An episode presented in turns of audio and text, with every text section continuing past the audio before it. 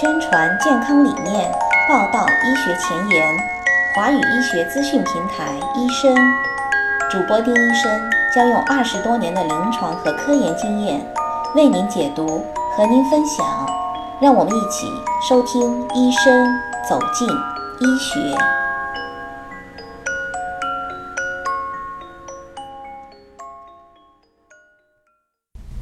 大家好，我是丁医生。感谢持续关注华语医学资讯平台医生。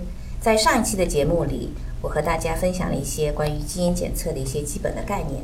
今天呢，非常荣幸，我们邀请到了美国加州的 Forgene 基因检测公司高汉林教授，来和大家仔细的谈一谈关于基因检测大家可能会关心的一些话题。高老师您好，非常感谢您对医生节目的支持。能先和听众朋友们打声招呼，并且简要的介绍一下您自己吗？好，大家好，很高兴今天呢来到这个医生的这个节目。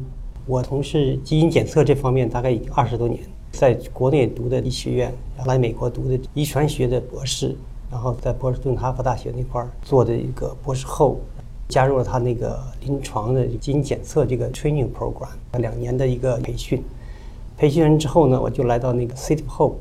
美国这还是蛮有名的一一个肿瘤呃医学中心，在这儿呢就从事这个基因检测的临床服务。那在这儿呢，同时我也做一些科研方面的，让了一个 core lab，主要是做二代测序的这方面服务。高老师，您在基因检测方面，刚才听您介绍已经做了二十多年啊，是非常资深的一位权威的科学家了。那么基因检测在近些年来越来越红火，很多听众朋友也希望呢能够对这种检测有更多的了解。并且来看一下自己或者家里人是不是也需要进行一下基因检测。那在这里，首先您能不能和听众朋友们科普一下啊，什么是基因检测？对，基因检测基本上是这样啊，就是通过做那 DNA 的测序序列的分析，可以检测到啊，具体这个病人他是因什么原因造成的这个疾病。因为可以讲啊，人的健康的很多的因素啊，已经在我们出生的时候就已经决定了。因为我们这个基因呢，就是相当于我们这个 blueprint。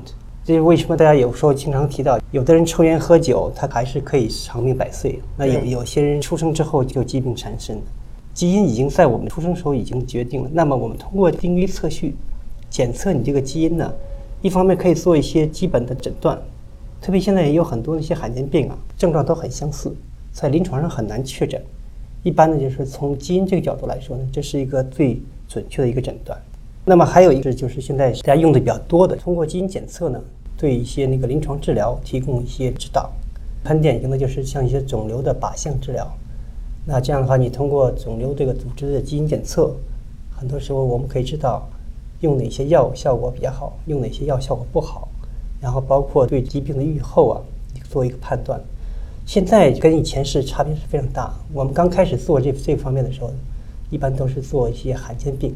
都是一些儿童发育障碍啊，一些小孩的一些出生时候就出现了一些遗传病。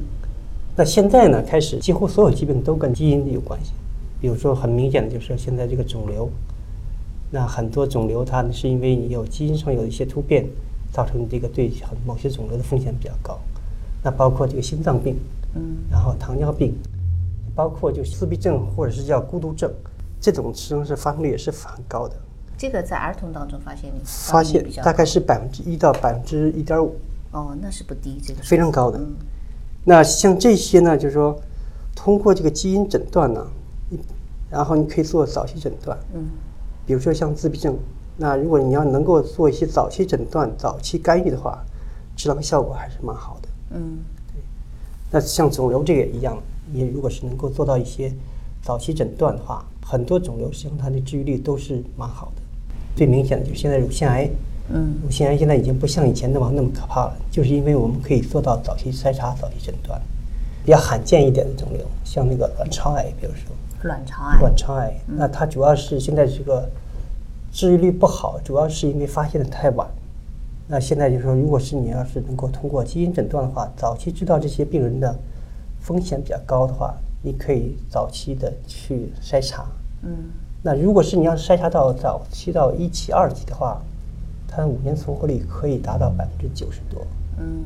但是现在的情况是，往往是这病人诊断的时候都已经是第四期了。嗯，所以五年存活率经常是在百分之十几。你是说卵巢癌现在五年的生存率大概百分之十几，是因为对诊断诊断的时候已经病期比较晚了，对，所以没有什么特别好的一些处理的一些办法。对对。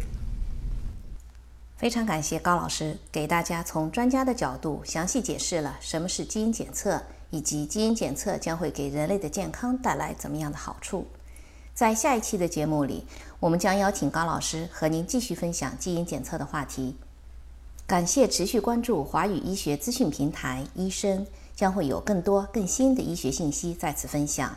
我们的节目也已经在喜马拉雅、推特以及播客上播出，医生访谈视频也已经在 YouTube、优酷以及腾讯视频播出，欢迎关注。医生网站三 w 点 drsvoice.com 也在每日更新，欢迎浏览关注更多的文字信息。如果您需要更多的基因检测方面的信息，也欢迎和我们联系。联系方式请见节目的文字内容。好，今天的节目就进行到这里，咱们下期见。